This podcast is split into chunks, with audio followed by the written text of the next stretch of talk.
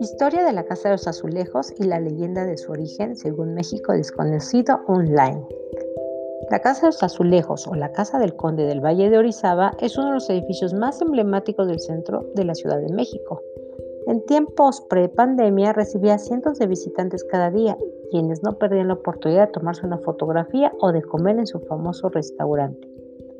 La historia de la Casa de los Azulejos comienza en 1524, cuando Hernán Cortés le otorgó parte del terreno a Antonio Burgueño.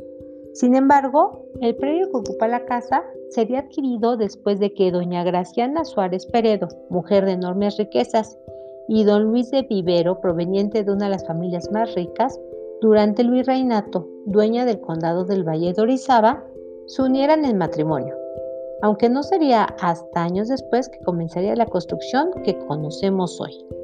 Cuenta una leyenda que doña Graciana y don Luis, condes del Valle de Orizaba, tenían un hijo irresponsable, juerguista, que causaba frecuentes disgustos a su padre. Un día, harto del comportamiento de su hijo, que ponía en riesgo la fortuna de la familia, el conde le dijo al disipado hijo, Nunca harás una casa de los azulejos, hijo mío. El hijo, herido por las palabras de su padre, decidió demostrarle que podía cambiar. Así, con el tiempo y como respuesta a la mala profecía que había hecho su padre, construiría la casa de los azulejos. En 1737 la, fachada estilo mudéjar de la casa fue revestida por azulejos de Talavera hechos a mano en Puebla de los que destacan diseños en color azul, amarillo y blanco. Se utilizó además cantera mexicana con un diseño churrigueresco. Sus bellos barandales que adornan los balcones y corredores fueron mandados a hacer en Japón.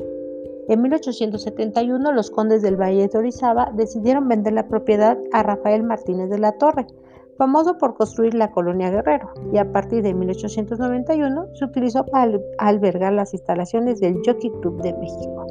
Luego de la revolución y de ser ocupada por la Casa de Obrero Mundial, es adquirida por el señor Iturbe Idarov y rentada a un estadounidense dueño de las droguerías y fuente de sodas Sambors Hermanos. Para este arrendamiento se realizaron remodelaciones, pero también durante este periodo el pintor José Clemente Orozco trabajó en el mural Omnisciencia en 1925, que reviste una de las paredes. Finalmente, en 1978, la compañía Sambors adquirió la propiedad. Hoy la Casa de los Azulejos es uno de los palacios novohispanos que aún se conservan en pie y cuyo interior es posible conocer.